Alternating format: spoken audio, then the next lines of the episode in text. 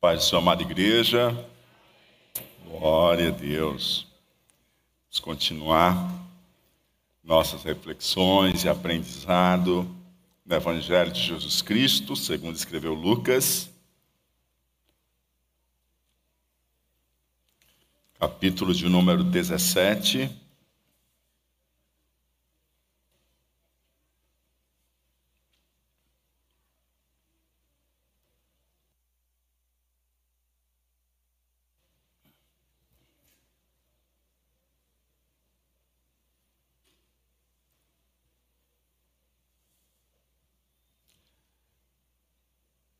Glória a Deus. Vamos falar hoje sobre quatro compromissos de um discípulo. Diga comigo, quatro compromissos de um discípulo. Vamos orar. Senhor, muito obrigado por estarmos juntos em tua casa.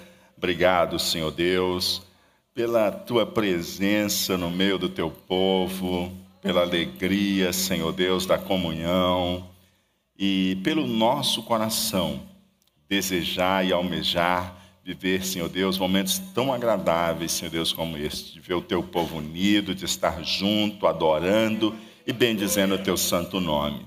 Pai, nós já temos sido tão encorajados, instruídos, edificados, enquanto nós louvamos, enquanto nós oramos, enquanto nós contribuímos enquanto, Senhor Deus, nós intercedemos por aqueles que estavam enfermos, enquanto nos cumprimentamos e abraçamos uns aos outros. Mas agora nós queremos também, Senhor, ser instruído, edificado, encorajado, corrigido através da exposição da tua santa palavra. Por isso pedimos que o teu Espírito Santo fale ao nosso coração, fale a cada um de nós, que sejamos, Senhor Deus, ministrados por ti nessa noite é assim, Senhor Deus, que nós te pedimos, confiando e esperando em Ti. Em o nome de Jesus Cristo. Amém e amém. Glória a Deus. Mantenha a sua Bíblia aberta em Lucas capítulo 17. Vamos caminhar juntos hoje, com a graça do Senhor, nos dez primeiros versos deste capítulo o verso 1 e 2. Os versos 1 e 2 dizem assim: E disse aos discípulos: É impossível que não venham escândalos, mas ai daquele por quem vierem.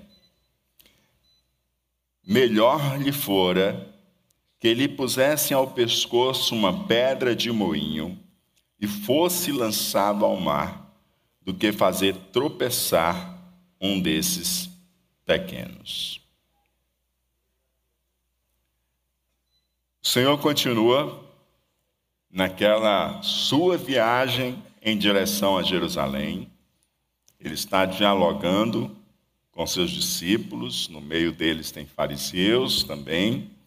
E aqui ele se volta especificamente para os discípulos. Os fariseus, como sempre, já temos aprendido isso nas últimas semanas, estão juntos nessa caminhada, estão ouvindo também aquilo que ele está falando. Não é uma fala particular, é uma fala pública, dirigida agora especificamente aos seus discípulos. Jesus diz que é impossível que não venham escândalos, mas ai daquele por quem vierem. Ou seja, os escândalos virão. É inevitável. Jesus deixa muito claro para os discípulos que é certo que escândalos virão. Talvez se nós fôssemos conversar com cada um, vocês poderiam expor, dentro da caminhada de fé de vocês, algumas experiências na vida de vocês em que vocês testemunharam escândalos. E é interessante a gente perceber que Jesus não disse que é algo que pode vir a acontecer. Na verdade, o Senhor disse que acontecerá. E às vezes a gente, é, de forma tão imatura, quando acontece algum escândalo, às vezes a gente se desvia da fé e diz: Mas não é para ter escândalo. Jesus está dizendo que haverá escândalos, que é impossível não vir escândalos. É impossível que eles não venham. E o que que, e o que, que são escândalos? Né? O que, que é o escândalo? Escândalo é uma pedra de tropeço. Diga comigo, pedra de tropeço. É uma pedra de tropeço, é uma causa de ofensa, é uma armadilha, tá certo? Escândalo como tentações ao pecado, né?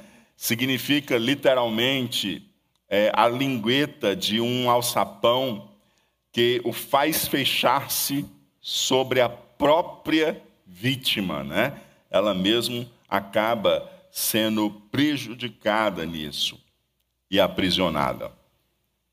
É um empecilho ou empecilhos à vida espiritual. Jesus está advertindo aqui, então, aos seus discípulos, para eles tomarem cuidado, porque os escândalos virão. E Jesus está dizendo para eles guardarem os pequenos. Diga comigo, guardem os pequenos. E ele está advertindo é, contra a ação, a atitude, de, o comportamento, a conduta de levar outros a pecarem. Olha só, o que, Jesus está advertindo os seus discípulos? Guardem os pequenos, não levem outros a pecarem ou a se afastarem da fé por causa de falsos ensinos. Perceba o que o Senhor está colocando aqui. Ele está deixando muito claro aos seus discípulos: olha, tomem cuidado para que vocês não levem outros a pecar, e tomem cuidado para que vocês não desviem outros da fé por meio de falsos ensinos. Lembra que é todo esse o contexto que a gente vem acompanhando desde o capítulo 15 de Lucas, não é? Os pequenos que são desprezados. O Senhor recebe e faz refeição com pecadores. São esses pequenos que têm recebido o reino de Deus. Né? Depois nós percebemos o que?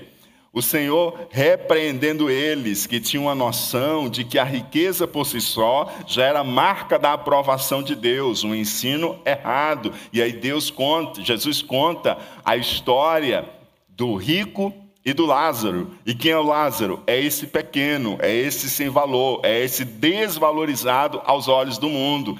E aí o Senhor pega e diz o seguinte: agora ele se volta para os seus discípulos, né? aquela parábola estava muito claro que era uma resposta à ação dos fariseus, a parábola do rico e do Lázaro. Agora ele se volta para os seus discípulos diz: ó, cuidado para que vocês não desviem da fé os outros com falsos ensinos, ou que vocês não levem outros à tentação do pecado. E o Senhor coloca isso mostrando que as seduções quer sejam para os falsos ensinos, ou seja, ou seja, para as heresias, quer sejam para as tentações para pecar, são pedras de tropeço. Hoje, talvez, é, as pessoas sentem até doer no ouvido, nos ouvidos, quando nós falamos de heresias, quando nós falamos de falsos ensinos, quando nós falamos que algo não é ortodoxo, não é uma doutrina correta. Por quê? Porque a ideia de hoje é de que tudo vale. E de que as pessoas tomam a salada de ensino de todo lugar e as pessoas fazem sua própria salada doutrinária. Como se a fé ela não tivesse também o seu caráter objetivo, que é a revelação da verdade, a revelação da palavra de Deus, o ensino de Deus. O ensino que o Senhor tem deixado para nós. Então, dizer que sou evangélico e vestir um paletó, tomar o um microfone na mão, isso não diz que aquilo que eu estou apregoando, ensinando nas redes sociais, ou quer onde quer que seja, que isso é verdade. Nós precisamos estar muito atento a isso, porque os falsos ensinos não são problemas dos dias contemporâneos. Eles já existiam na época de Jesus, já existiam na época da igreja primitiva, e o Senhor nos alerta que nos últimos dias os falsos mestres e profetas se multiplicariam. E aí o Senhor olha para os seus discípulos e diz assim: olha, tenham cuidado, olhem para vocês mesmos, para que vocês não sejam causa de tropeço para outros para que vocês não levem outros a pecar, ou para que vocês não levem outros a se afastar do caminho da fé por causa de falsos ensinos. E aí, em dias como os nossos, de tanta pluralidade, de tanta relatividade, em que é muito difícil você afirmar verdades porque as pessoas chamam você de intolerantes, Jesus diz: olhe, tomem cuidado, olhem para vocês mesmos. Existe o verdadeiro e o falso. Existe a palavra de Deus e a palavra enganosa, seja ela humana, seja ela demoníaca. Cuidem para que vocês não sejam uma pedra de tropeço, para que vocês não sejam um escândalo, para que vocês não seduzam pessoas para falsos ensinos, para heresias, para que vocês não seduzam pessoas para pecar. E aí, Mateus capítulo 16, versos 22 a 23, dizem assim: Nós temos um exemplo claro de escândalo, diga comigo, escândalo. Um exemplo claro de pedra de tropeço. O apóstolo Pedro tinha acabado de fazer uma referência que é a mais importante que nós encontramos nos evangelhos, é a declaração em que ele diz: Tu és o Cristo, filho do Deus vivo. E Jesus olha e diz assim: Pedro, quem te revelou não foi carne nem sangue. Porque isso, amados, é revelação divina, não dá para descobrir simplesmente por raciocínio humano. E aí o Senhor começa a dizer: Olha, eu vou ter que ir a Jerusalém, lá eu vou ser é, esbofeteado lá, eu vou ser desprezado lá, eu vou ser maltratado lá, eu vou ser crucificado. Eu vou morrer, eles vão me matar. Aí sabe o que, que Pedro diz? E Pedro tomando, tomando Jesus à parte, começou a repreendê-lo, dizendo: Senhor, tem compaixão de ti, de modo nenhum te acontecerá isso. Olha só o que Pedro está dizendo: Senhor, tem compaixão de ti, de modo algum te acontecerá isso. Jesus, porém, voltando-se, disse a Pedro: Para trás de mim, Satanás, que me serves de escândalo, que me serves de? Que me serves de escândalo, que me serves de pedra de tropeço, porque não compreende as coisas que são de Deus, mas só as que são dos homens. O que que, o que qual era a proposta que Pedro estava fazendo para Jesus? Desviar-se do caminho que Deus traçou para Jesus afastar-se do caminho que Deus traçou, o Pai traçou para o Filho, o caminho da morte vicária, redentora. E Pedro diz: tem compaixão de ti. Você diz: para trás de mim. Você, na verdade, é um escândalo. Você está me servindo como escândalo. Você quer me afastar do que Deus separou para mim. Você quer se afastar do que o Pai já preparou. Você quer me afastar da vontade de Deus. Então, o que é um escândalo? É aquilo que vai afastar pessoas do caminho de Deus e vai seduzi-las ao pecado. E o que, que Jesus diz? é impossível que não venham os escândalos. Ele não está dizendo que é impossível que você se mantenha no caminho da fé. Ele está dizendo que nesse caminho haverá escândalos. Porque a, o escândalo que apareceu no caminho de Jesus, através da conduta da boca de Pedro, Jesus não tropeçou nele. Ele disse: para trás de mim, esse escândalo não vai me desviar da missão e do caminho que o Pai traçou para mim.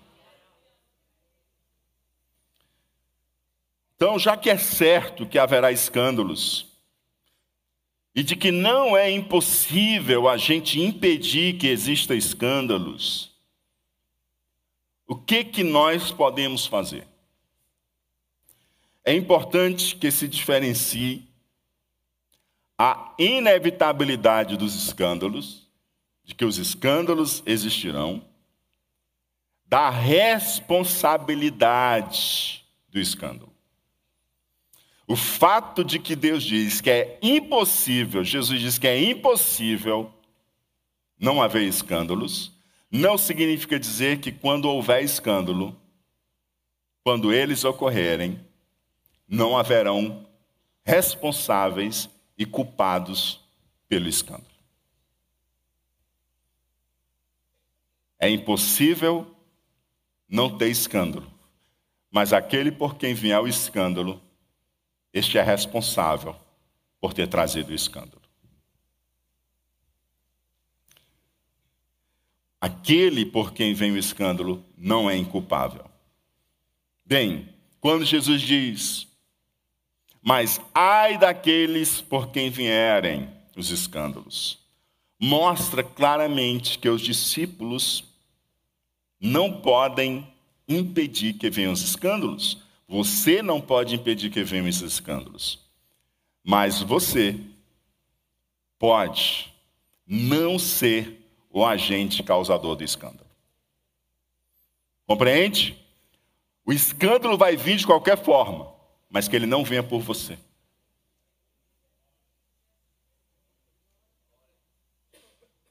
O escândalo virá, mas que ele não venha por mim, nem venha por você. É isso que a gente precisa aprender com o que o Senhor está falando aqui. E ele diz que é tão grave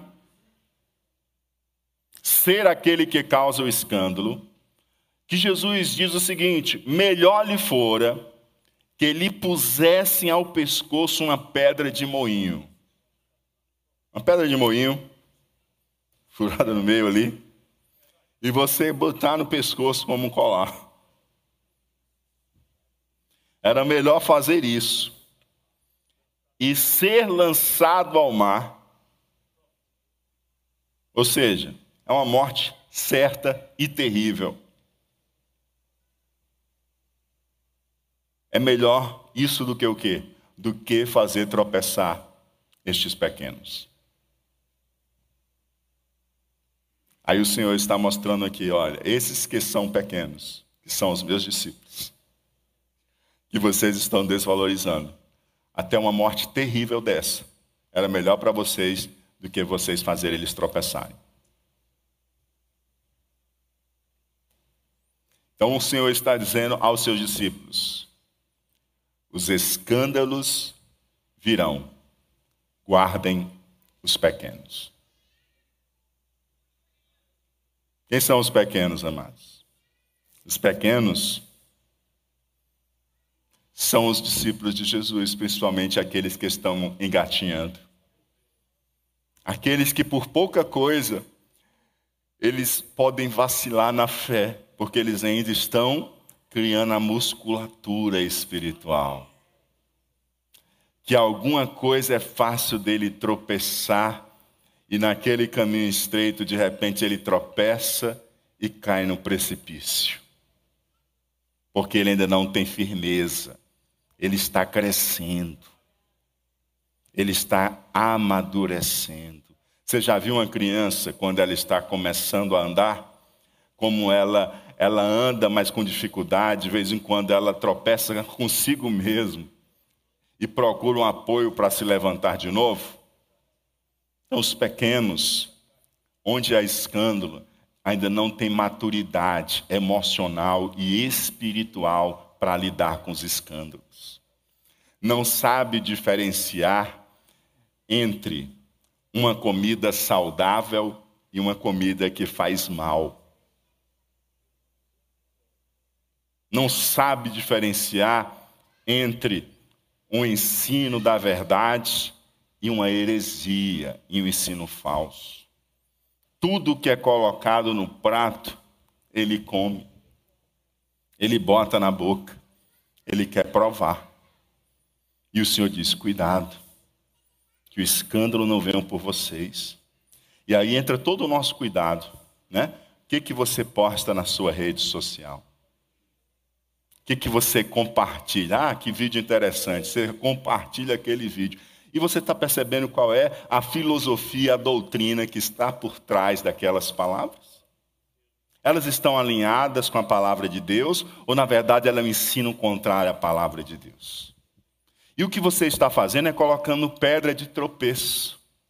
Você está passando para frente falsos ensinos, onde você mesmo não fez o filtro. Imagine pessoas mais novas na fé que não vão saber distinguir e vão se engasgar e se ferir com aquilo ali. É? E aí nós somos chamados, queridos, a ter muito cuidado com isso e a lembrar de guardar os pequenos. Quão terrível é fazer tropeçar alguém tropeçar em sua caminhada cristã. Por isso, nós somos instruídos a portar-se de modo a não dar escândalo. Deus nos chama a não dar escândalo. Diga comigo, Deus me chama a não dar escândalo. Quando você não era crente, você podia viver fazendo barraco. Mas agora você é crente. E Jesus chama você a não dar escândalo. É? 1 Coríntios capítulo 10, verso 31 a 33. Portanto, quer comais, quer bebais, ou façais outra qualquer coisa, fazei tudo para a glória de Deus. Portai-vos de modo que não deis escândalo nem aos judeus, nem aos gregos, nem à igreja de Deus. Como também eu em tudo agrado a todos, não buscando o meu próprio proveito, mas o de muitos, para que assim se possam salvar.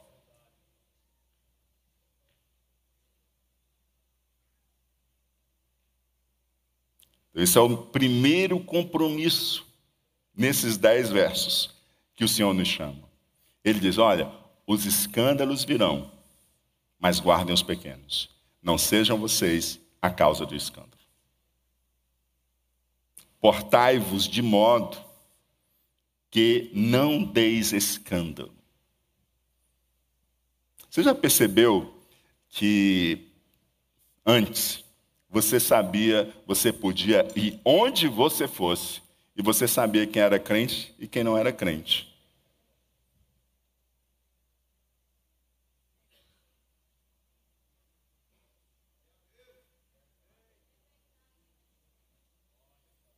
Agora, não é bem assim não, né?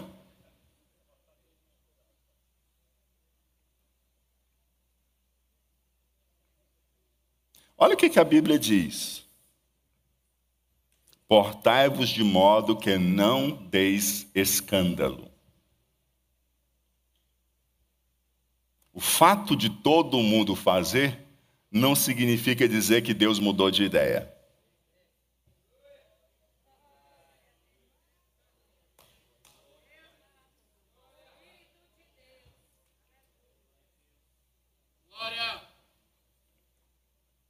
Você sabia disso? Quer comais, quer bebais, quer façais qualquer outra coisa, fazei tudo para a glória de Deus. Quer você coma, quer você beba, quer você vá para a academia, sabia?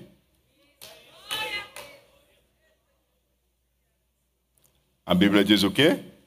Faça tudo para a glória de Deus. Você sabia que na academia tem gente que não é crente, que se porta mais sem escândalo do que gente que diz que é crente evangélico?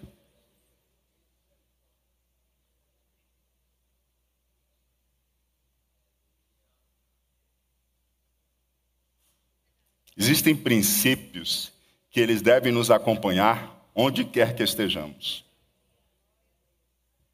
Não importa se você está na igreja, não importa se você está na praia, não importa se você está na praça, não importa se você está na academia, não importa se você está no trabalho. Pode haver diferença de um lugar para outro, mas o princípio não, ele permeia.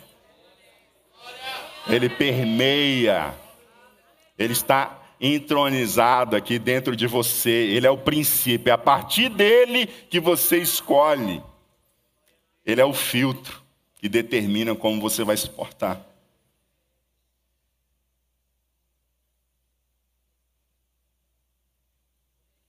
A gente precisa entender o seguinte: nós não precisamos viver o legalismo, mas o fato de a gente não viver o legalismo não significa dizer que não existem princípios no reino de Deus. Se um dia você foi subjugado com forte legalismo, quer dizer para você que o legalismo é errado, tanto quanto viver como se não houvesse nenhuma lei, nenhum princípio sobre a sua vida. Nós estamos debaixo da lei de Cristo. E a lei de Cristo, ela tem vários valores importantes.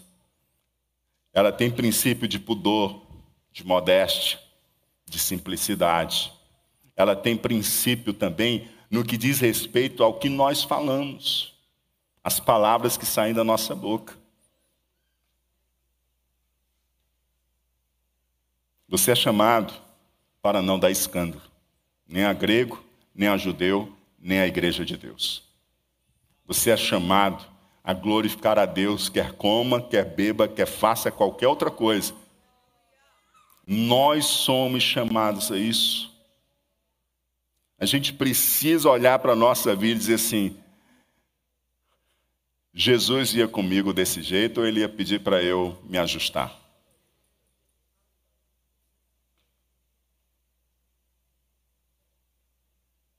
Se eu estivesse caminhando com Jesus lá na Galiléia, lá na Palestina, eu diria essas palavras ou seria mais comedido e seletivo nas palavras que eu uso?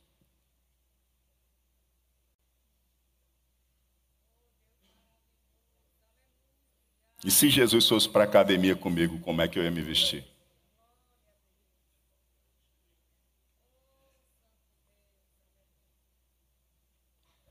São coisas que a gente precisa, queridos, entender que nós fomos separados e somos um povo diferente.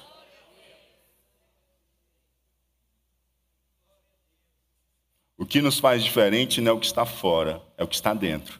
Mas o que está dentro muda o que está fora. O que está dentro muda o que está fora.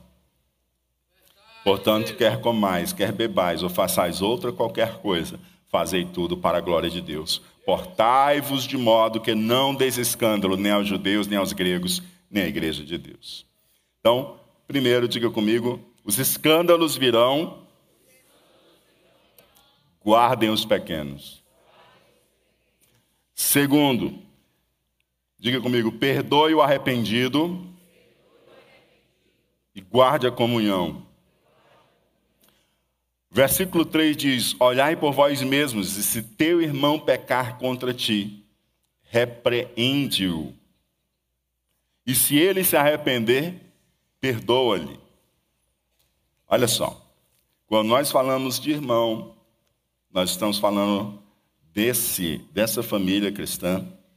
Nós, povo de Deus, irmãos, chamamos uns aos outros de irmão, de irmã. Né? É, e ele coloca o seguinte: ele já coloca aqui, aqui uma questão contingencial que, que pode acontecer. se teu irmão pecar contra ti. Quem é que pecou? Quando há pecado de um contra o outro, uma ofensa, o que, que está sendo colocado em risco aí? A comunhão. Sim ou não? Quando um irmão peca contra o outro, que está sendo colocado em risco é a comunhão. Se teu irmão pecar contra ti, o que, que você tem que fazer?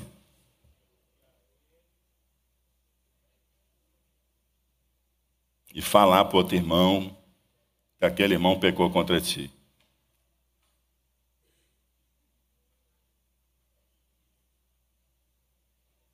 E criticar o irmão. A Bíblia diz que o que você deve fazer é repreender aquele irmão. E essa repreensão ela é movida dentro do contexto do perdão e da restauração. Você deve repreender o seu irmão. Por que, que você repreende? A repreensão ela tem o objetivo de seu irmão perceber que ele pecou, que ele errou e acha assim espaço para arrependimento. E aí a Bíblia diz assim: Jesus diz, e se ele se arrepender, o que, que você tem que fazer? Então, se ele peca, o que você tem que fazer? E se ele se arrepende? Então, assim, há um aspecto ativo para você fazer. E se você não fizer, você está pecando por omissão. Se o teu irmão peca contra você, você tem que chegar para ele com amor e graça e repreendê-lo. Confrontá-lo em seu erro, em amor. Você guardar no seu coração ou ficar falando com os outros não vai resolver. E se ele se arrepende, que, que você tem que fazer? Você não tem opção. Se ele se arrepende, Jesus disse que você tem que perdoar. O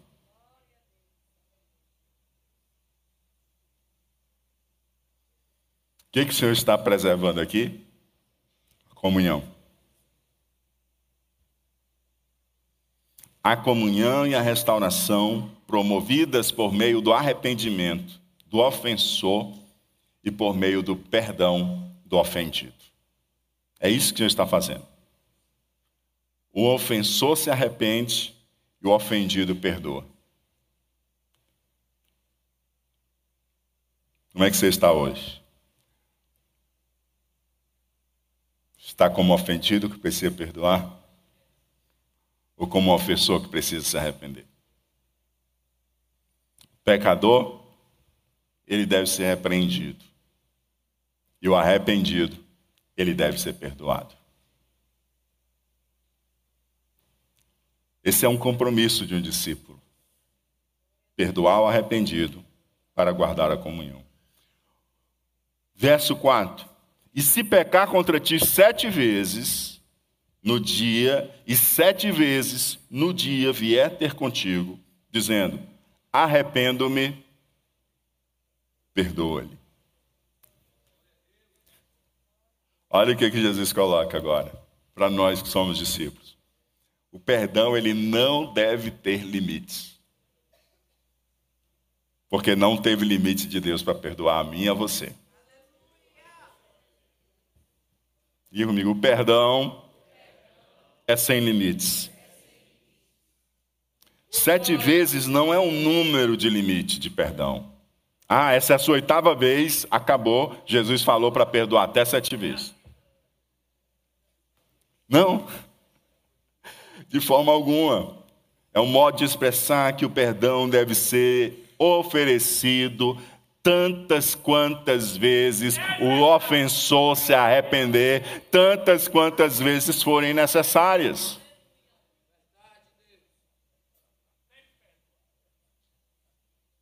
Você está cansado de perdoar? O Senhor diz, diz, o seguinte: ó, se ele se arrependeu, perdoe. Se ele se arrependeu, perdoe.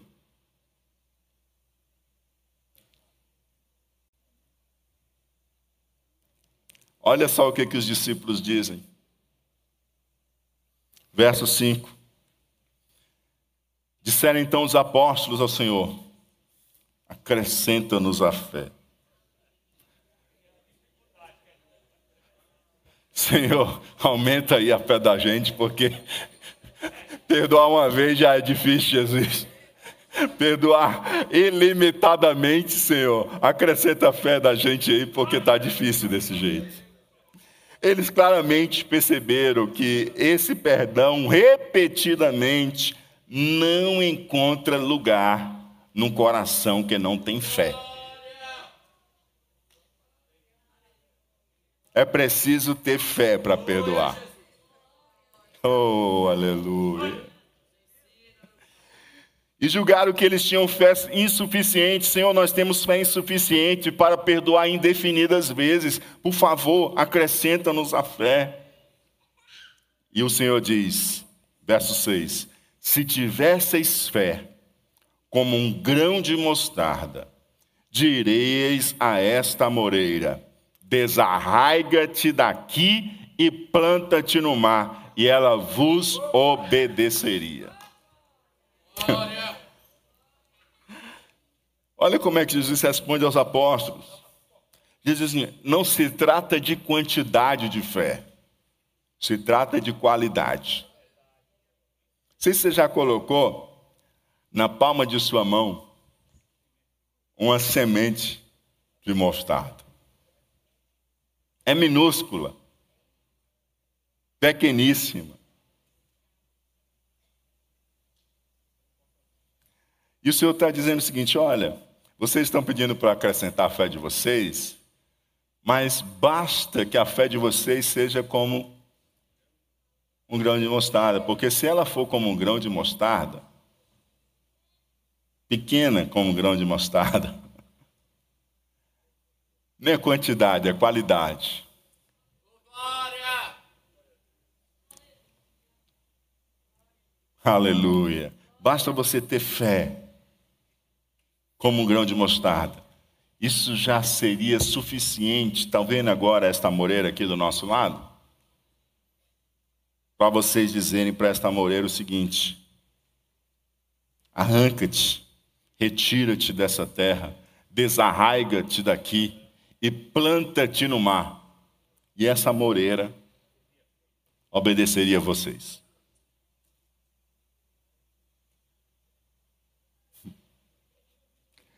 Olha, olha o que, que o Senhor está colocando para eles. Eles estão pedindo mais fé para conseguir perdoar indefinidamente. Osborne diz que a moreira pode chegar até aproximadamente 10 metros e meio de altura. E que ela possui raízes profundas. E os rabinos, eles diziam que as raízes da amoreira, elas ficariam na terra durante 600 anos. Ou seja, apontando que era uma árvore muito arraigada, Portanto, seria uma árvore muito difícil de removê-la. E Jesus diz o seguinte: se vocês tiverem fé, como um grão de mostarda, vocês dirão, dirão desarraiga, de, desarraiga daqui e planta-te no mar. E essa árvore obedeceria a vocês. Hum. Talvez é exatamente o que nós pensamos quando alguém repetidas vezes nos pede perdão. Você pensa que aquilo está tão enraizado que aquela pessoa voltará mais uma vez, pela mesma razão, pedindo perdão a você outra vez pela mesma coisa. Porque aquilo está enraizado como algo que não poderá ser movido, que não pode ser tirado. Ela vai continuar sendo a mesma pessoa, ela não vai mudar. Aquela pessoa nos pede perdão repetidas vezes. Nós desacreditamos que ela pode mudar. A questão é que Jesus pensa diferente.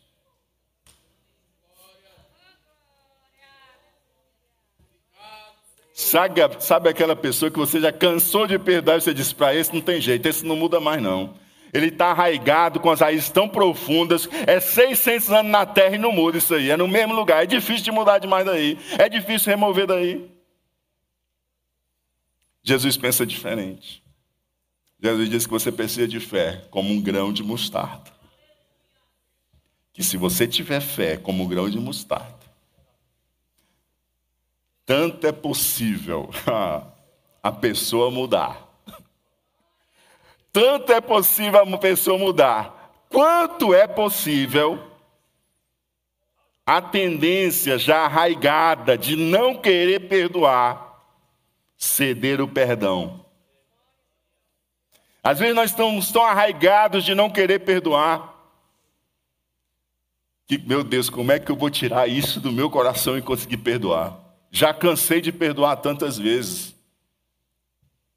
Aí o Senhor diz assim: você tiver fé como um grão de mostarda, você dirá a essa planta arraigada que não quer ceder o perdão, difícil de removê-la, arraiga-te arraiga daqui e planta-te no mar. Desarraiga-te e planta-te no mar. Isso vai sair do teu coração e você vai conseguir perdoar. Você está percebendo que o Senhor coloca, diz o seguinte: de fato, vocês associaram que o perdão e a fé andam juntos. E eu confirmo para vocês que para perdoar precisa crer. E esse é o terceiro compromisso nosso. Diga comigo: ministre com fé e guarde a esperança. Alguém chega para você e pede perdão. Ministre com fé o perdão sobre essa vida. Eu e você não podemos mudar ninguém, mas Ele é poderoso para mudar e transformar. Pode estar enraizado, difícil de mover. Ele é poderoso para mover essa pessoa, para mudar essa pessoa, para transformar essa pessoa. Então, ministre com fé e guarde a esperança. Ah, não tem jeito não. Ministre com fé e guarde a esperança. Meu Deus pode mudar tudo e todas as coisas. Meu Deus pode mudar quem quer que seja. Vá em paz, eu te perdoo. Receba paz, receba liberdade, seja curado, tenha o perdão. Vá em paz. Aleluia. Ministre com fé e guarde a esperança. Desconstruir essa mentira de Satanás que quer plantar dentro do nosso coração. Ah, para aquele ali não tem mais jeito, não. Tem sim. Jesus é poderoso para fazer transformações. Jesus é poderoso para mudar a velha criatura em uma nova criatura. Jesus é poderoso para quebrar os vícios do mal. Jesus é poderoso para fazer uma pessoa intempestiva como João, desce fogo do céu. Depois só falar em amor que parece que é outra pessoa. E é, porque nasceu de novo. Aleluia. Glória a Deus. E o quarto compromisso. O Senhor conta para eles uma história, uma parábola, Lucas 17, 7 a 10. E qual de vós terá um servo a lavrar ou a apacentar gado, a quem voltando ele do campo diga: Chega-te e assenta-te à mesa? E não lhe diga antes: Prepara-me a ceia e cinge-te e serve-me até que tenha comido e bebido, e depois comerás e beberás tu. Porventura dá graças ao tal servo, porque fez o que lhe foi mandado? Creio que não. Assim também vós, quando fizerdes tudo o que vos for mandado, dizei: somos servos inúteis, porque fizemos somente o que devíamos fazer. Está dizendo o seguinte: você tem um servo que trabalha na, é, lavrando, né? Ou trabalha com o gado. E ele chega do campo, depois daquele dia de trabalho, cuidando do gado, ou na lavoura. E quando ele chega, o que, que você diz? Sente, come e beba? Aí você diz, não. Você diz o seguinte: prepara o meu jantar e sirva.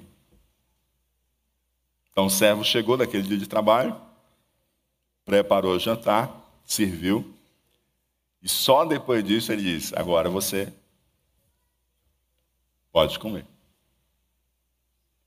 E ele fez exatamente todas as coisas. Ele diz assim: assim também. Ó, você vai dar graça ao tal servo porque fez o que ele foi mandado, você vai elogiá-lo. O Senhor diz assim: ó, creio que não.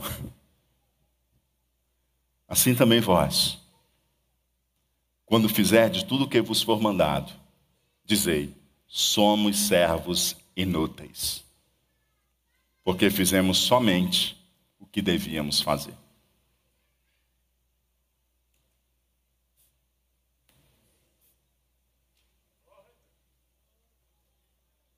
Esse é o quarto compromisso.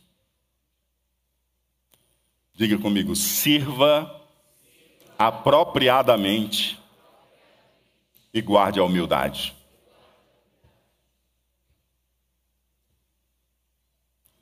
O Senhor está nos chamando para servir apropriadamente ao Senhor. E servir apropriadamente não é servir a si mesmo ou segundo o que nós achamos que é melhor, mas é servir ao Senhor e segundo as regras do Senhor. Você pode achar que é melhor de um jeito, mas se o Senhor gosta de outro jeito, você tem que fazer do jeito dele. Nós somos chamados para servir apropriadamente ao Senhor e guardar a humildade.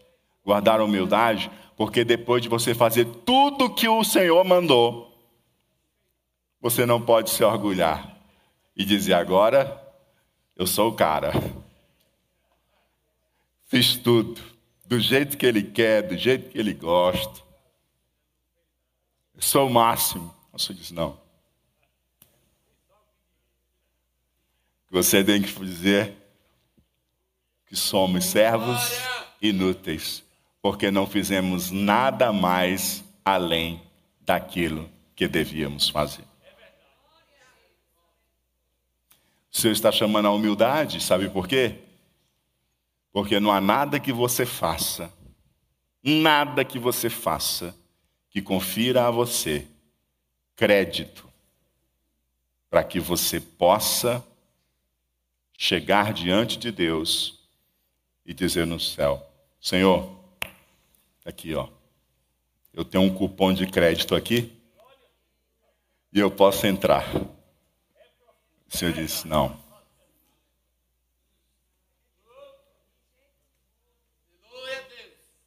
Tudo que eu e você fizermos não gera crédito para a nossa salvação. É exatamente por isso que Jesus Cristo veio. Porque sem Ele, nós seríamos barrados na porta dos céus. Mas Ele comprou com seu sangue. Pagou um alto preço e comprou o nosso acesso, aleluia. E aí mostra, querido, uma coisa muito importante. Se aquele que faz tudo que o Senhor pede é um servo inútil, eu quero saber aquele que não faz.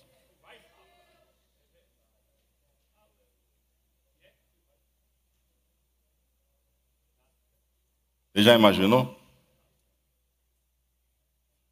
O irmão do ministério faz uma escala e você dá dez não para ver se dá o dízimo de um sim? Hein? O irmão já está até ficando com vergonha de escalar você, porque ele está ele tá com vergonha no teu lugar de ouvir um não. Era a gente que está dizendo não direto, que era para ter vergonha, é o irmão que escala que começa a ter vergonha de escalar. Se o servo que faz tudo Ele diz assim: somos servos inúteis. Imagina quando a gente está só parado e não se dispõe a servir e a ajudar. Ei, o Senhor chama você e eu a servirmos apropriadamente. E ao servirmos apropriadamente, Ele nos chama a guardar a humildade. Ou seja, quer queira o que você faça, permaneça humilde. Não se orgulhe disso. Tenha gratidão por poder servir, mas tenha um coração humilde diante do Senhor. Não pense que você vai poder barganhar com Deus agora porque você está fazendo isso ou aquilo. Porque qualquer coisa que nós façamos, na verdade, só estamos debaixo daquilo para o qual o nosso Senhor já nos tem mandado fazer. Vamos ficar de pé.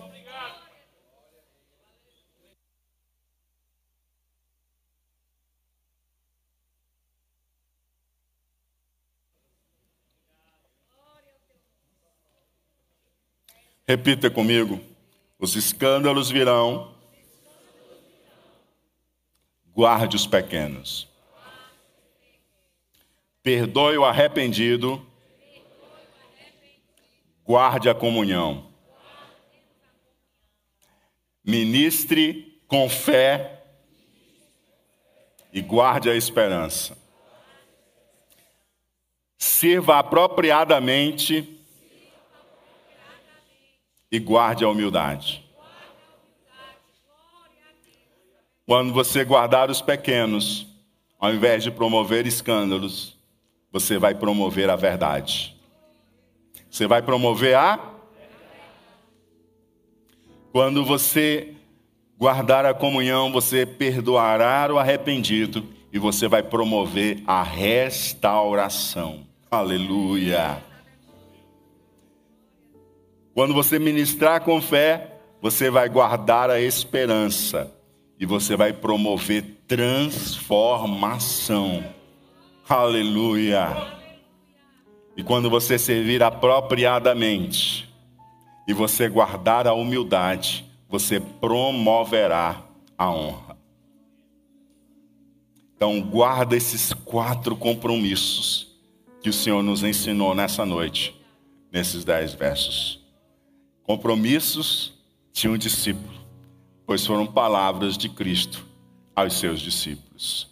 Queria convidar você para curvar a sua cabeça e ouvir mais uma vez o Espírito Santo ministrar algo que ele tem falado com você durante a exposição dessa mensagem.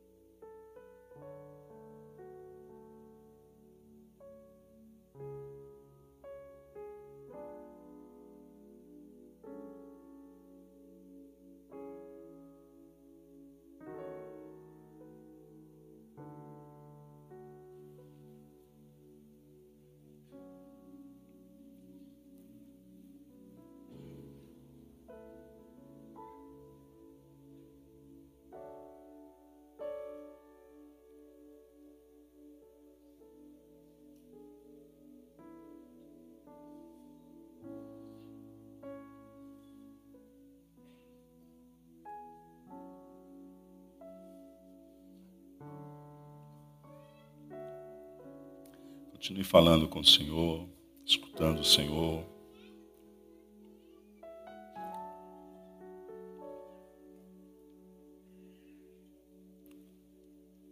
Converse com Ele, assuma compromissos com Ele.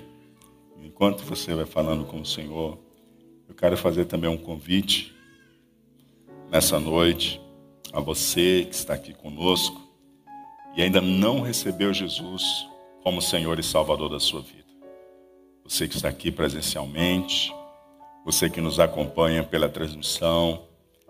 E o Senhor tem te chamado a dar um passo de fé e um passo de compromisso, a entregar a sua vida a Jesus ou a se reconciliar com Jesus. você quer dar esse passo de fé e quer receber Jesus como Senhor e Salvador de sua vida, ou se reconciliar com Jesus, quero convidar você, você que está na transmissão e você que está aqui, a manifestar isso. Você que está na transmissão, compartilha com a gente teu nome, o meu, pelo qual a gente pode entrar em contato para ajudar você a viver essa nova fase jornada espiritual em sua vida. E você que está aqui conosco e quer tomar essa decisão de entregar a sua vida a Jesus ou se reconciliar com o Senhor, erga a sua mão como sinal de fé que eu quero orar por sua vida. Aleluia. Glória a Deus. Você quer entregar sua vida a Jesus, se reconciliar com o Senhor, dá um sinal de fé com a sua mão que eu quero orar por você.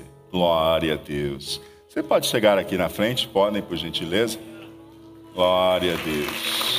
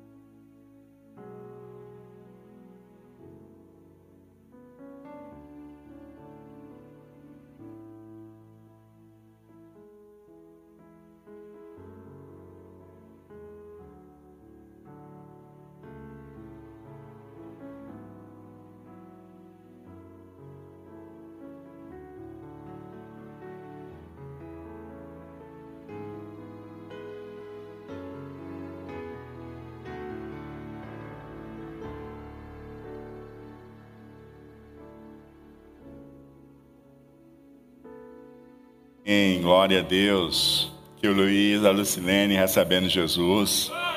Amém. Glória a Deus. Aleluia. Mais alguém para se reconciliar com o Senhor? Ou entregar sua vida a Jesus? Mais alguém entre nós? Aleluia. Vamos orar por eles. Senhor, que maravilha, Pai que maravilha estarmos juntos aqui com o Luiz, com a Silene, que estão recebendo Jesus como Senhor e Salvador de suas vidas. Muito obrigado, Senhor. Senhor, perdoe seus pecados, escreve o nome deles no livro da vida e enche o coração deles da alegria da salvação. Senhor Deus, tu disseste que vem fazer morada, Senhor, naqueles que recebem Jesus como seu filho amado, como único e suficiente Salvador, ó Pai. E aqui estão os teus filhos recebendo Jesus.